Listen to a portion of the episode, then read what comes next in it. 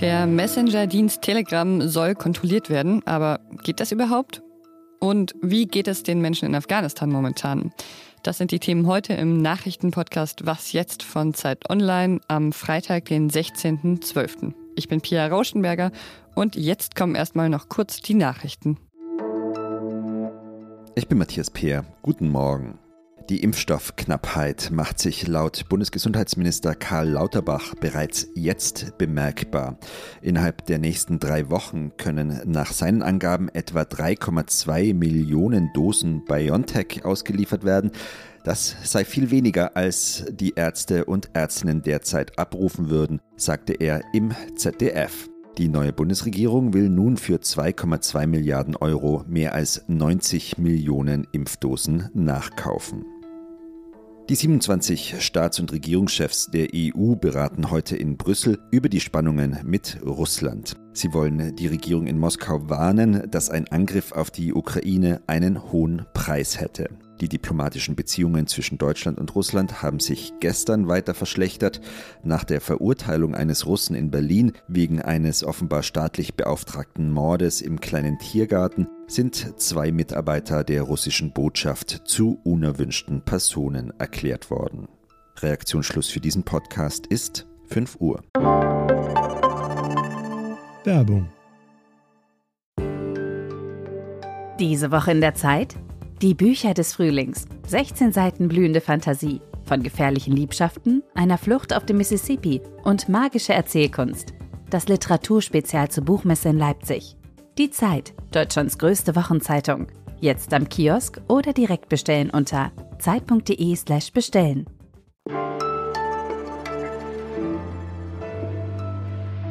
GIFs schicken, Sprachnachrichten schicken oder sich zum Mittagessen verabreden oder Hass gegen PolitikerInnen verbreiten. All das ist momentan im Messenger-Dienst Telegram möglich. Auf Telegram waren, laut einem Bericht des ZDF-Magazins Frontal von vergangener Woche, auch Morddrohungen gegen den sächsischen Ministerpräsidenten Michael Kretschmer aufgetaucht. Gestern gab es deshalb Razzien in Dresden und Heidenau. Telegram gilt ja schon länger als Zufluchtsort für Rechtsextreme und es gibt auch schon länger Forderungen, die App stärker zu regulieren. Ob oder wie das sinnvoll sein könnte, das weiß Eike Kühl. Er ist freier Autor für Digitalthemen. Hi Eike. Hallo. Ob man Telegram zwingen kann, Inhalte zu überprüfen, das hängt ja unter anderem davon ab, ob Telegram als eine Plattform wie Facebook angesehen wird, also theoretisch die gleichen Verpflichtungen hat, oder? Genau. Also in Deutschland gibt es seit äh, 2018 das NetzDG, das Plattformbetreiber zu stärkerer Kontrolle zwingen soll, indem Beiträge von Nutzerinnen gemeldet und von den Plattformen dann geprüft werden. Nun sind aber Messenger vom NetzDG eigentlich ausgeschlossen, WhatsApp beispielsweise, oder halt vielleicht auch Telegram. Das ist so ein bisschen die Frage, ja, ob Telegram nun ein individualen Messenger ist oder ob es aufgrund seiner öffentlichen Gruppenfunktion doch als soziales Netzwerk gilt. Und das neue Justizministerium ist nun offenbar der Ansicht, dass es sich doch eher um ein Netzwerk handelt und deshalb theoretisch auch ja, dem NetzDG unterliegen müsste. Theoretisch, weil praktisch äh, fangen die Probleme schon dabei an, dass Telegram ja gar keine richtige Anschrift in Deutschland hat. Ja, stimmt. Das ist tatsächlich ein großes Problem. Und das Bundesamt für Justiz hat tatsächlich Telegram in diesem Jahr auch schon zweimal eine Abmahnung geschickt oder Bußbescheide geschickt, äh, weil es seinen Pflichten nicht nachgekommen ist.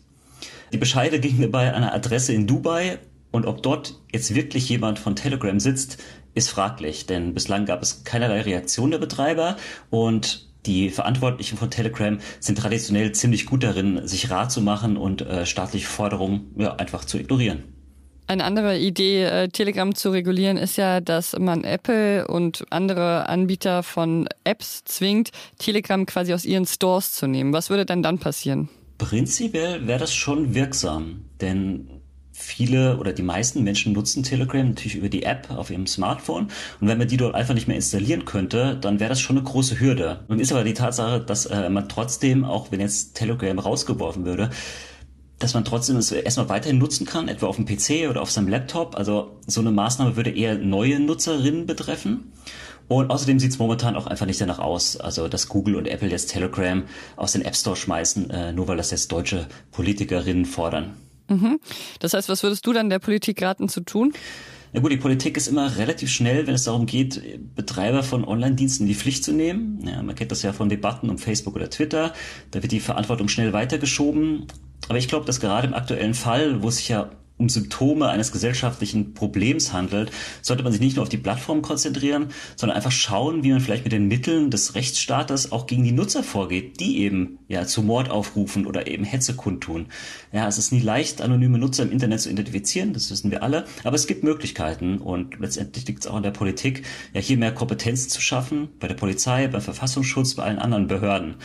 Also das heißt, äh, Telegram ist vielleicht gar nicht die Henne, sondern eher das Ei ich glaube, wenn, selbst wenn es Telegram nicht gäbe, dann gäbe es irgendeine andere Plattform und dann hätten wir genau die gleiche Diskussion. Alles klar. Vielen Dank dir, Eike. Gern geschehen.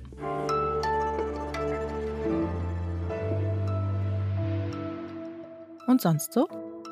An Heiligabend dieses Jahr bekommen ein paar AstronomInnen und WeltraumingenieurInnen ein Geschenk das vermutlich, würde ich mal sagen, das teuerste und vielleicht auch größte Geschenk aller Zeiten ist. Es hat rund 10 Milliarden Dollar gekostet und wird eine neue Zeitrechnung markieren. Das sagt zumindest eine NASA-Managerin. Es handelt sich nämlich um ein Weltraumteleskop und das ist das größte und leistungsfähigste Teleskop der Welt, beziehungsweise eigentlich des Alls. Es soll nämlich 1,5 Millionen Kilometer weit ins All fliegen und ähm, da dann unter anderem mit Hilfe eines 25 Quadratmeter großen Spiegels neue Bilder aus einem früheren Universum liefern. Wenn Sie jetzt also an Heiligabend da sitzen und sich nicht so wirklich über Ihre Geschenke dieses Jahr freuen können, dann wissen Sie jetzt zumindest, dass das James Webb Space Teleskop auf dem Weg ins All ist und dort möglicherweise sogar auf Hinweise auf eine zweite Erde stößt. Und das wäre doch mal ein gutes Geschenk für uns alle dann. Sie hatten versprochen, Menschenrechte zu achten, Frauen Raum zu geben und kulturelle Aktivitäten zuzulassen. Es war so, als wollten die Taliban nach ihrer Machtübernahme in Afghanistan erstmal den Eindruck erwecken, so schlimm wird's ja schon nicht mit uns. Aber das International Rescue Committee hat diese Woche eine Liste mit den schlimmsten humanitären Krisenherden herausgegeben und Afghanistan steht ganz oben. Wie Afghanistan dort gelandet ist, das bespreche ich jetzt mit Hasnain Kasim, der als Reporter mehrfach in Afghanistan war. Hallo. Hallo, guten Tag. Ja, nach allem, was du aus dem Land mitbekommst, was macht es denn zu dem Land mit der schlimmsten humanitären Krise weltweit? Das Problem, was wir in Afghanistan im Moment haben, ist, dass dieses Land mehrere riesige Krisen gleichzeitig erlebt. Und äh, das hat es in dieser Form so noch nicht gegeben. Es ist also zunächst einmal eine humanitäre Katastrophe. Die Menschen hungern. Also laut aktueller Umfrage des äh, Welternährungsprogramms hungern derzeit mehr als 90 Prozent. Ich glaube, die Umfrage sagt 98 Prozent der Menschen in Afghanistan. Es sind Millionen von Kindern unterernährt. Es gibt also zu wenig zu essen. Dann ist es eine ökonomische Krise. Das Geld äh, fließt nicht, äh, die Wirtschaft ist zusammengebrochen, die Währung ist massiv äh, eingebrochen, hat an Wert verloren. Äh, das ist natürlich auch die Folge des, des, des jahrelangen Krieges und der Machtübernahme durch die Taliban. Man will mit diesem Land jetzt keinen Handel treiben oder ist vorsichtig, wartet ab. Also das ist eine ökonomische Katastrophe zusätzlich zur zur humanitären. Es gibt Menschenrechtsverletzungen, Freiheitsbeschneidungen, Frauen sind nahezu verschwunden vom, von der öffentlichen Bildfläche. Also das sind viele Katastrophen gleichzeitig und dann kommt auch noch Corona und das ist in Afghanistan nur noch ein Randaspekt. Also das zeigt schon, wie bitter die Situation dort ist. Laut Angaben der UN sind ja seit der Machtübernahme der Taliban mindestens 100 ehemalige Sicherheitskräfte in Afghanistan getötet worden. Und du hast es auch schon gerade angedeutet, auch von ihren Versprechen, zum Beispiel Frauen und Minderheiten nicht so sehr zu drangsalieren, haben die Taliban eigentlich kaum was eingehalten, oder? Es war absehbar, dass die Taliban ihre Versprechen nicht halten werden, dass sie gesagt haben, wir werden uns jetzt äh, darum bemühen, dass Frauen sich am öffentlichen Leben beteiligen dürfen. Wir werden uns verändern. Wir haben uns auch schon verändert in den vergangenen 20 Jahren. Das war so absehbar, dass das alles nicht stimmt, sondern dass das nur gesagt wurde, um nach außen hin zu zeigen, naja, so schlimm sind wir nicht, in der Hoffnung, dass Gelder weiter fließen werden. Afghanistan lebt zum großen Teil von internationalen Geldern, die dorthin fließen und hingeflossen sind. In Wahrheit haben die Taliban sich überhaupt nicht verändert. Warum sollten sie auch? Ich bekomme jeden Tag Videos von sehr vertrauenswürdigen Kontakten, die selber auch bestätigen können, dass das alles stimmt und wahr ist, dass es nicht irgendwelche Fake-Videos sind. Bilder von Hinrichtungen, von Steinigungen. Ähm, nahezu jede Woche findet da etwas statt. Das heißt, diese ganzen Menschenrechtsverletzungen finden statt und all das, was die Taliban versprochen haben, dass sie also Frauen Zugang zu Bildung weiterhin gewährleisten wollen, das findet nicht statt. Und gibt es irgendwas, das dir Hoffnung macht, wenn du an Afghanistan denkst? Die kurze Antwort nein. Die ähm, längere Antwort wäre, ich hoffe, dass man tatsächlich so etwas wie eine wertebasierte Außenpolitik machen kann. Nicht nur als Deutschland, dafür ist Deutschland dann doch zu unbedeutend, sondern als Europa, als Amerika, als Weltgemeinschaft.